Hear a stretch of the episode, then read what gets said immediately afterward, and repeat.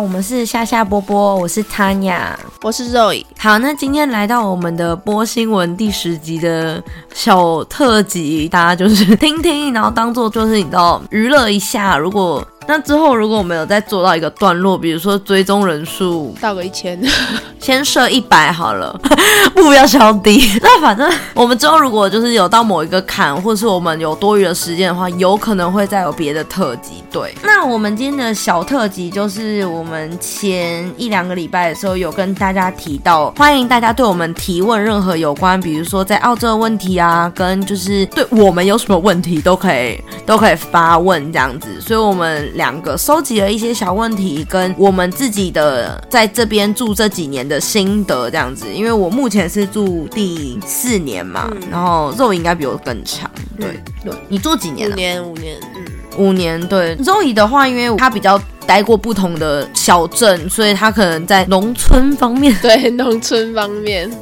比较有那个心得。那因为我本人是大多数一直住在，基本上就是住在雪梨这一块，所以我可能对都市这方面比较有一些感想。那刚好我们就是会一人分享一块我们认为跟我们挑选出来的小问题，跟大家做分享啦。那我本人呢，第一个想分享就是，就是因为我当时来澳洲的时候，其实我做了。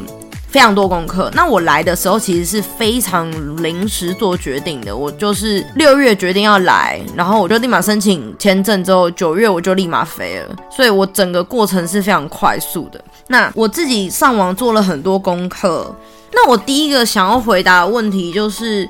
我最后悔多带什么，或是少带什么东西。我本人呢，当时来的时候，我的行李是大大超重，大概行李本人是三十二公斤之外，我的 carry on 是大概九公斤有。因为我记得那个人有让我就是好了好了这样子，所以 所以那时候还很幸运，就是华航并没有管很严我的那个背包。嗯嗯，对。那我当时最后悔多带的东西。一就是面膜，我当时真的扛了很多台湾的面膜来，因为我在台湾的时候很常敷面膜，所以我当时就想说，天哪，澳洲面膜好贵哦，我就上那个 Chemist Warehouse 查嘛，嗯，然后就好贵哦，我真的是买不下去，所以我当时带了非常多面膜跟妮维雅的美白乳液，因为大家也知道，澳洲毕竟是西方国家，所以他们没有所谓这个美白乳液这种事情。可是我最后悔、最后悔的是面膜。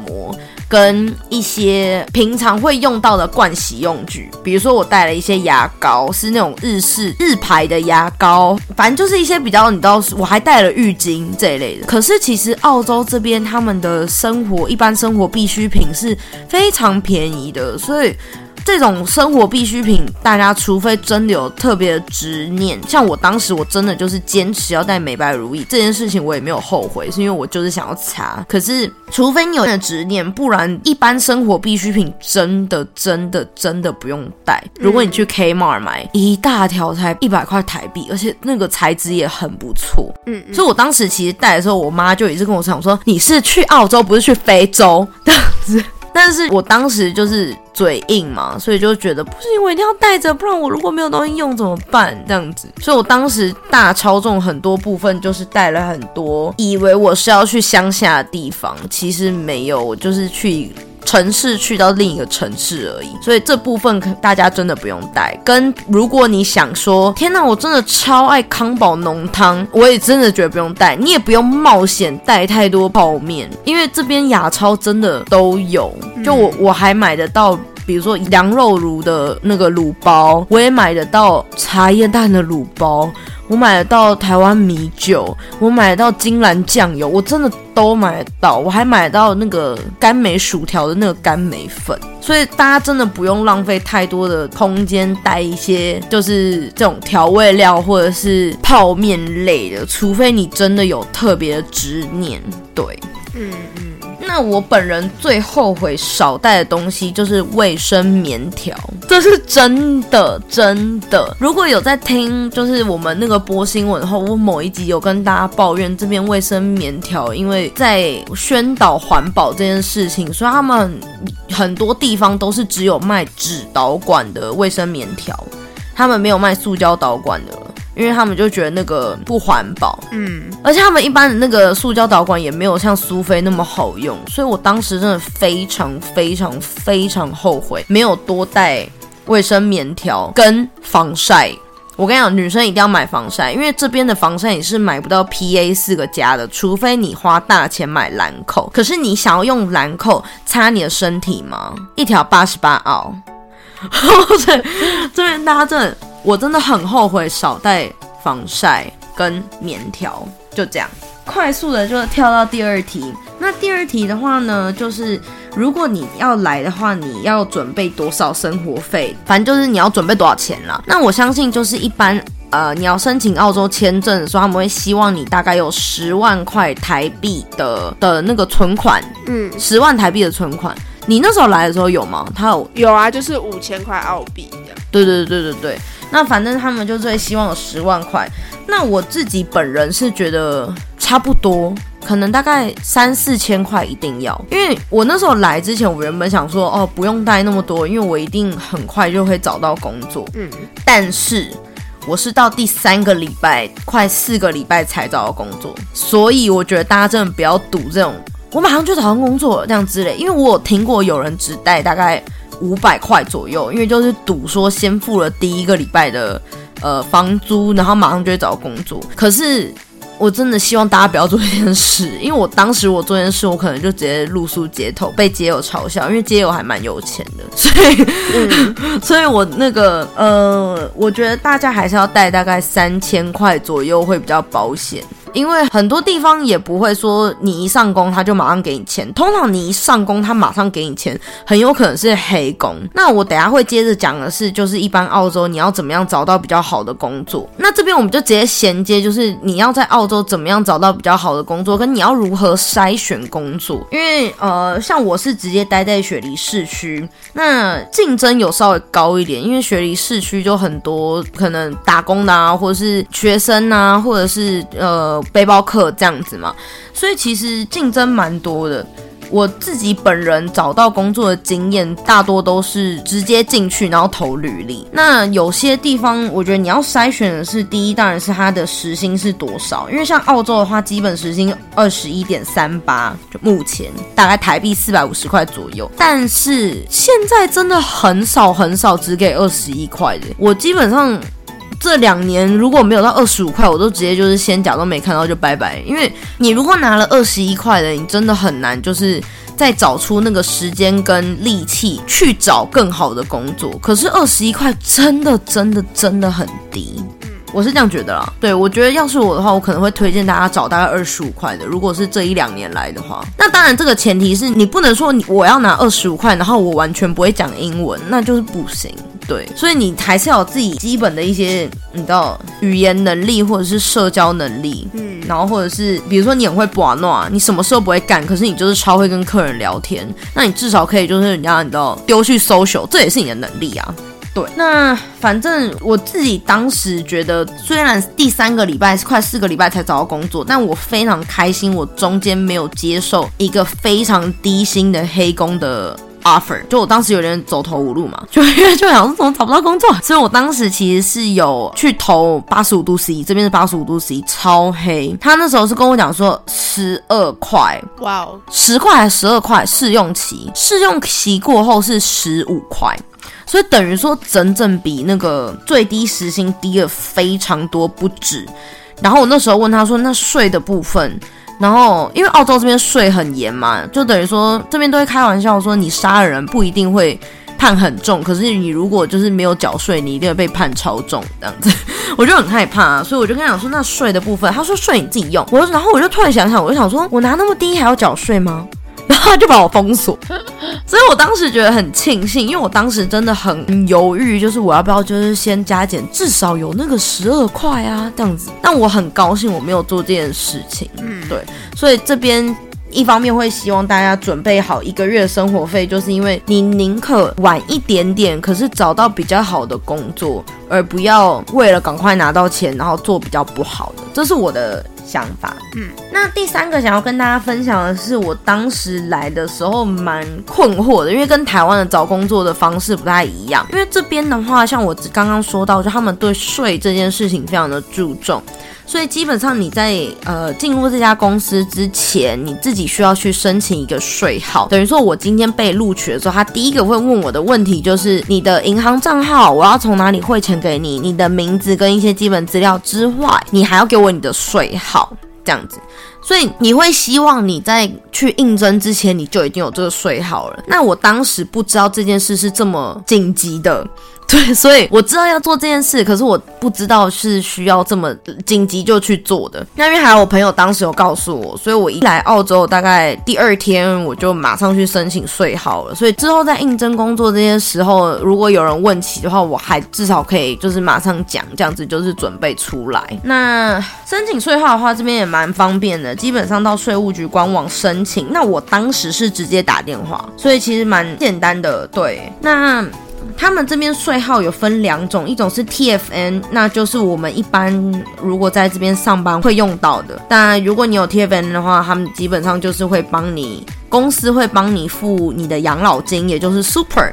他会从你的那个呃薪水的百分之十 percent 会抽出来，那这个部分的话比较可惜了。如果是打工度假的话，你离开澳洲境内要把自己的 super 申请出来的时候，你是只能拿六十五 percent 的。那你如果是来这边念书的话，你离开的时候是只能拿三十五 percent 这样子。所以其实没，但是还是你自己的福利啦。那如果今天有老板跟你说，那你的 ABN 给我。A B N 就是基本上是一样是税号，可是我们是工作上面的伙伴，而不是我在里面上班。所以如果你一听到老板跟你讲说可以给我你的 A B N 吗？你就可以大概赶快跑了，因为代表他就是他不想要帮你负责一些你的员工福利这样子。所以如果当有老板问你 A B N，你就要立马说。喂喂，为什么要给你 A B N 这样子？因为他如果连这个都不帮你好好报，你真的不用求他给你合法薪资。对我觉得这好像就是我今天主要三点想跟大家分享，是我当时来了之后，我希望有人告诉我的，嗯，三件小事这样子。不会啊，那我这边再稍微提一下 A B N，因为像我朋友他就是使用 A B N 去找工作的。那因为有一部分的工作是，尤其是在大城市比较会发生这样的事情，因为。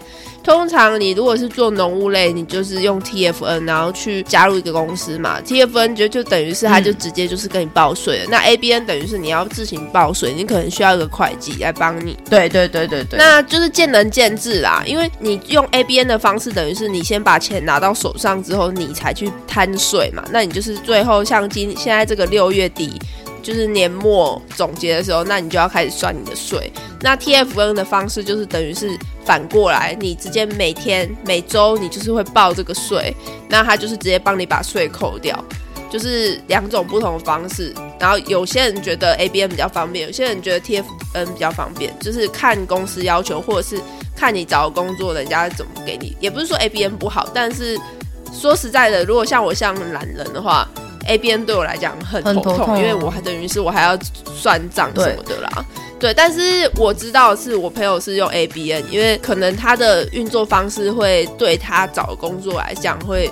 方便很多，对对对，但是我自己的话，因为我懂你刚刚说你朋友有些会用 ABN，但是我的意思是，如果老板今天主动找你要 ABN 的话，代表因为他如果帮你用 ABN，对，的确你不用先预扣税，可是代表他也没有帮你留养老金，所以等于说你这个就是你跟老板要自己谈，因为如果老板今天好，你自己也想用 ABN，老板自己先跟你提，你也想要，那你就要跟他沟通，你就要跟他协商，你不要傻傻的在那边说就是。哦哦好啊，这样子啊，卖个公案啊，就是你我们出来混，就是要有一点那个协商技能的。你就说哦，那那个十 percent 的养老金要帮我，就是那我们这边实薪的部分要从三十块变成三十一块吗？因为那个养老金的部分这样子，对不对？那如果他真的愿意，因为这样给你多多加薪的话，Why not？因为我们也不是澳洲人，所以我们如果走了，我们还是要被抽的。如果他今天真的愿意，因为这样跟你协商 OK 的话，那我们就是赶快拿下。没错，那我就是对，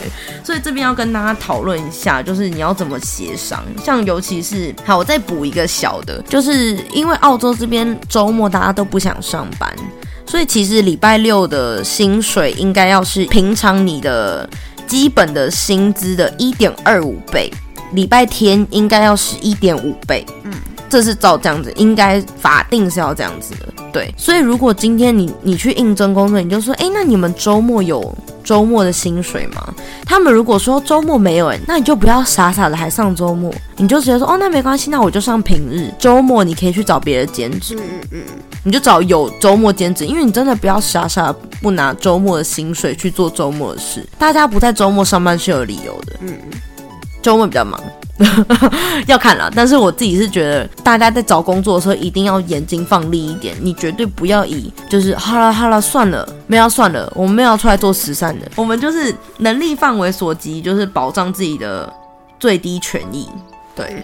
对，这是我想要跟大家分享的三个我希望我早点知道的澳洲生存小法则。那我这边会分享的部分是有关于你在呃公路旅行的时候，你可能需要注意的事情。第一件事情就是，当你进行公路旅行的时候，你最重要的事情就是你有车了嘛？那今天你有车这件事情。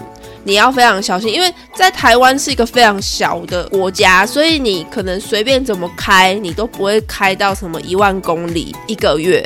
但是在澳洲，你随便几天、十天什么的，你可能就已经有一万了。那只能说，就是你到时候呢，你在做保养的时候，你要很小心，也很注意。尤其是每一次你要去公路旅行之前，你一定要准备一些必要的东西，包含千斤顶啊，你必须要准备一些冷却剂，就是你水箱的冷却剂。然后你必须要再去准备备胎，备胎是必须要，你一定要有一个。那这些东西你都必须要准备好，尤其是水箱。你每开了两个半小时、三个小时，你最好就是把车子停下来。你可能去吃个午餐，毕竟两三个小时，你早上八点起来开个两三个小时，那可能已经也是十一点、十二点了嘛。刚好也去吃个饭，让车子稍微休息个三十到一个小时，再继续上路的话，对车子的续航会比较好。嗯，那关于不管是道路的选择，你在澳洲有一点非常重要，就是。因为澳洲太多太多太多太多的小路了，因为澳洲实在太大了。就是你把地图放开来看，那你已经有知道你的目标是去哪里了嘛？假设你今天从布里斯本要开到雪梨，最简单的方式你就是走海边。走海边的话，就是沿路都是海边的风光，而且也非常的发达。但缺点就是它有点慢，嗯，就是相比之下会慢一点。但是其实布里斯本到雪梨这个部分的话，不会差太多，因为。它其实就是两个都是沿海的地方，所以你开里面跟外面不会差太多。但是如果今天是你要从布里斯本直接杀去墨尔本的话，情况可能就会稍微有点变，就是开里面会比较方便。那个这个时候呢，开里面就会变成很多的小路，所以你一定要选，你把 Google Map 打开，它是黄色的，就是最好是选标记是 A 开头的路，或是 B 开头的路。那你的设定跟台湾的设定也会不一样，就是像我们在台湾设定的话，我们就是开高速公路嘛，因为我们现在基本上都是已经有 E T C，那我们就是会付，嗯，对不对？那澳洲一样有这个东西，可是每个州每个州有不一样，所以你到时候拿到的账单又会不一样，嗯。那正常澳洲人的情况下，就是你是一个 backpacker，那你要跨州，通常大家都会选 free highway，那就是。它是免费的高速公路，你可以开到一百一也是有这一类的路，然后有些路可能更疯狂一点。那你就是你的那个 Google Map，你就一定要设定说付费高速公路给关掉。然后游轮那些也记得要关掉，就是跟台湾设定不一样，因为台湾你会打开高速公路的设定嘛，在澳洲可能就不做这件事情。那这边要注意的一点是，当你开里面的时候，你会其实看到 Google Map 上还是会有很多白色的小路，那这一方面非常危险，因为白色小路通常都会是土路，绝大部分就是可能连柏油都没有铺上。那你一定要去很仔细的确认，就是 Google Map 有一个功能是它有图层嘛，你就把图层点开，稍微看一下那个白色的小路的路况，就它看起来就是红土路，因为澳洲内陆很多地方都是红土，红土如果一下雨，你的车胎就悲剧，反正就是。就一定要好好的注意一下那个路，还有加油站的距离，因为澳洲有些地方是两三百公里都没有加油站的。那当然，它路边会有路牌跟你说，哦，我接下来两百公里是没有加油站的哦，那你一定要加好。所以你第一件事情就是你先确认路况，确认完路况之后，你要先看你的加油站在哪里。那你再开始行动，因为我觉得食物这方面大家都可以背一些在车上，这些都还好。但是路上真的会遇到很多奇奇怪怪的事情。先不要说撞袋鼠，那个每天都会发生的事。但是包像这一类的东西，你就是真的要很小心。对对，因为我年终的时候可能会搬去就是比较郊区的地方嘛，然后那些是在墨尔本，嗯，所以我们有在考虑，就是你你有在考虑要让我开车吗？我就说其实还好，我觉得如果在郊区的话。如果开不要开那么快的话，我觉得我可以。他说郊区你要小心撞到动物。我说如果开慢慢的就不会撞到动物啊。他说可是因为越是郊区，他们越会限速在一百。嗯嗯嗯。所以你你反应是要更快，因为等于说你反应的那个时间就是更短嘛。对，所以我就是直接跟他说，那我就是没办法开，我直接放弃，我直接摆烂。那我这边再另外讲一点是，呃，开里面的路，就是应该说开海边的路，因为我曾经有就是做过一次 road trip，是我完全从头到尾都是走外围，就是我连去墨尔本我都走外围。那其实那个等于是我必须要多一到两天的时间，因为真的非常之远。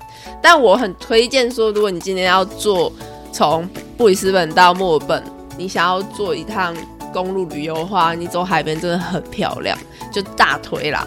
那当然，走里面也会有里面的好，因为里面你就会等于是你会经过首都坎培拉嘛。那你经过坎培拉，然后你还会经过一些就是内陆的一些小镇，可能就是水果啊那方面，就是你可以吃到当地的东西，然后你还可以看到骆驼，反正就是内外有不一样的。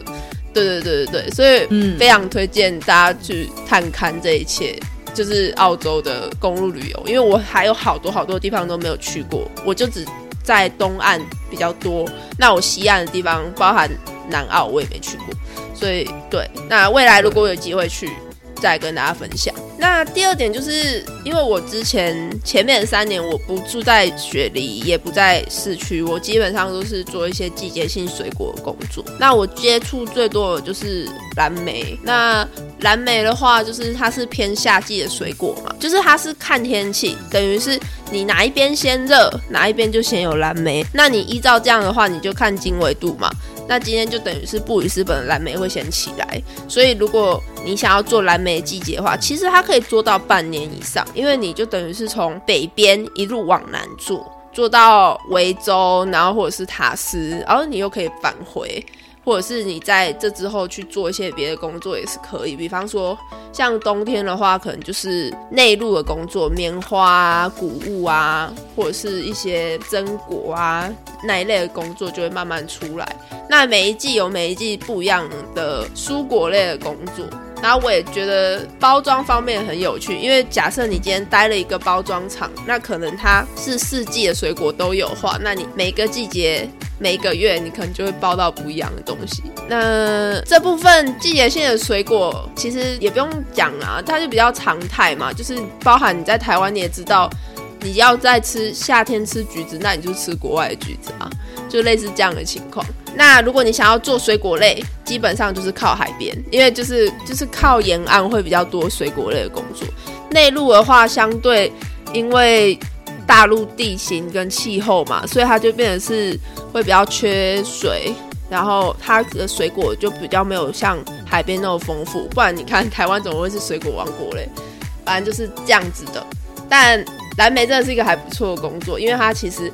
没有那么难，不过我听说它的现在的计价方式有不一样，但是计价方式新的版本呢，其实对新包来讲是还蛮 OK 的，所以很推荐大家去试试看。那刚刚天雅有分享说，就是在 CT 的部分的找工作的方法嘛，我这边分享有关于农务找工作的方式。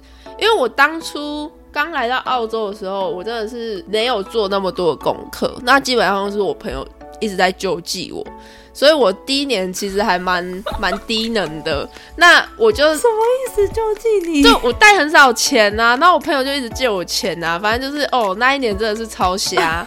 那反正就是我今天所有的讲的都是一些怎么说，我自己失败的经验，然后换来的东西。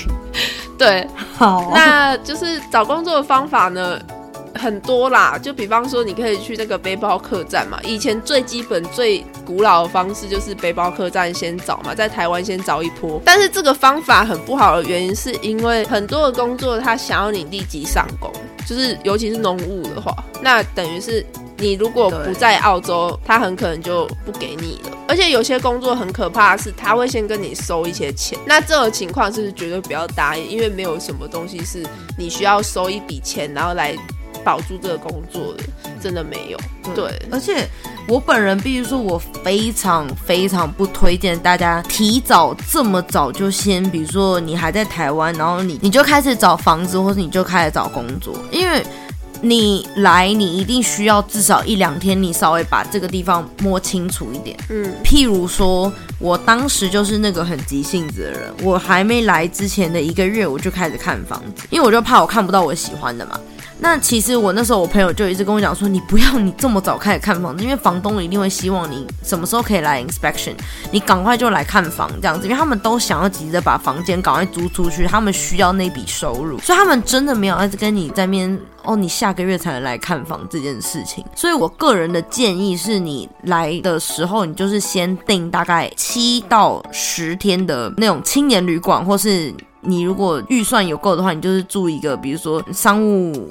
呃，旅馆之类的，你前三天你就好好的把这边摸摸看，就是哦，你我这边要怎么到 city，或是我打算做什么样的工作，或是我打算哪一区我很喜欢哪一区，我打算在这边住，或是我打算在这边找工作。你前三天你就是好好的旅游，然后你再开始找房子，找完房子一切 settle 之后。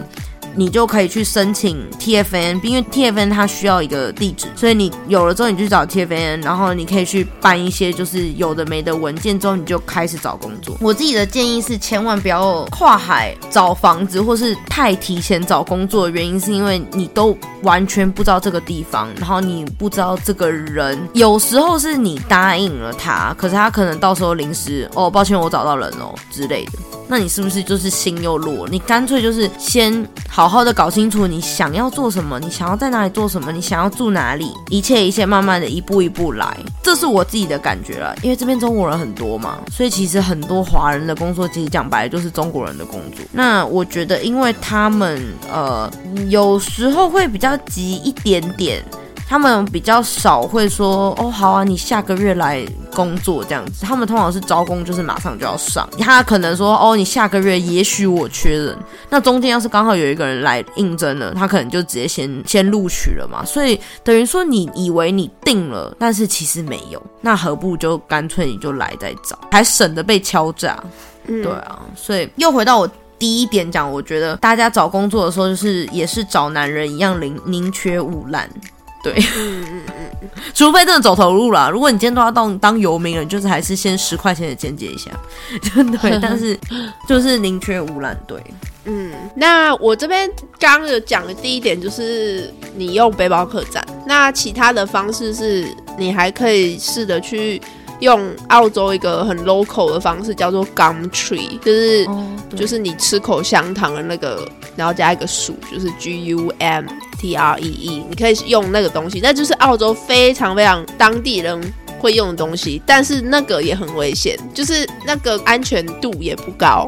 所以就是，如果你真的担心说你没有办法找到农务类的工作的话，那你可以先试着去跟一些就是华人的中介，不会说好，也不会说不好，但是你先试着跟一些大品牌的中介的话，那你至少工作上面会有保障。你可以先试着去融入来到澳洲的生活，之后你会陆陆续续的知道自己想要的是什么，那你就有办法去找其他类型的工作，你也会交到更多的朋友，大家都会很乐意的去分享他们的工作经验什么的。对，对，嗯，然后呢，最后一个方式，其实还有很多种方式啊，但我觉得最后一个方式非常搞笑，可是我觉得它还蛮有用的。就是我曾经在网路上有查到一个方法，是你去超商，就是你去 Woolworths、你去 c o s 或是 LD，你去看他们的水果盒上，就是你喜欢的水果，你就水果盒上，那上面都会有一个包装的地点，还有一个采集的地点。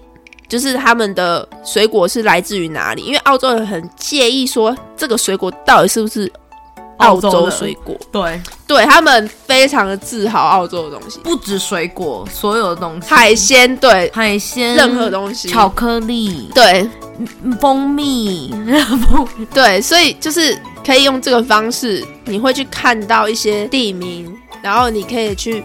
Google 用那个地图去看这个地名，然后你就会看到那个小镇有什么。那你也可以直接在那个小镇，就是直接打工厂 （factory），然后你就去看那个小镇上面有哪些工厂，你或许可以找到他们的电话，就可以联络一下。这是一个找工作的方式。那最简单还有网络啦，网络就不用讲了吧，全世界都会。就对，这是我今天想要分享的部分。嗯，对。而且我觉得我必须说，就是。大家来澳洲真的必须要多多交朋友，就你当然不一定要说一定要每天都出去就开趴认识新的人，可是我觉得你就是一个以防万一，因为我必须说，我大部分我来澳洲就是工作。之后，我后来换的一些工作，基本上都是朋友推荐的，不同的朋友推荐不同的地方。所以你不要觉得就是说，哦，他离职了不关我事啊，这样子啊，拜拜，这样子之后不会再见了。你真的很难讲，因为我的后来有三四份工作，就是不同我三四个朋友介绍我做的，然后有一些真的是还不错。所以我觉得大家就是。出门在外靠朋友啦，对，所以都是朋友还是要多少交一下。我觉得来澳洲算是一个我当时没有想到我会这么享受的一件事，因为我当时其实没有想要来，我当时纯粹就是一个我需要改变我当时的环境，所以我就立马来了。但我没有想过我会喜欢在这边生活，跟我也很庆幸，就是我在这边有遇到就是。我自己觉得符合我所有就是择偶条件的阿哥，所以我觉得是整场都是一个非常幸运的旅程。对，那我也希望大家可以来澳洲，也会享受这个旅程。对。好，那我们今天就到这边。喜欢我们的听众朋友呢，不要忘记追踪我们的 Instagram，还要给我们五颗星星哦。没错。那我们就每周的播新闻件，还有我们的故事，也不要忘记收听哦。大家拜拜。没错，拜拜。希望大家会喜欢我们今天的小特辑，因为是我们小加班，小加班。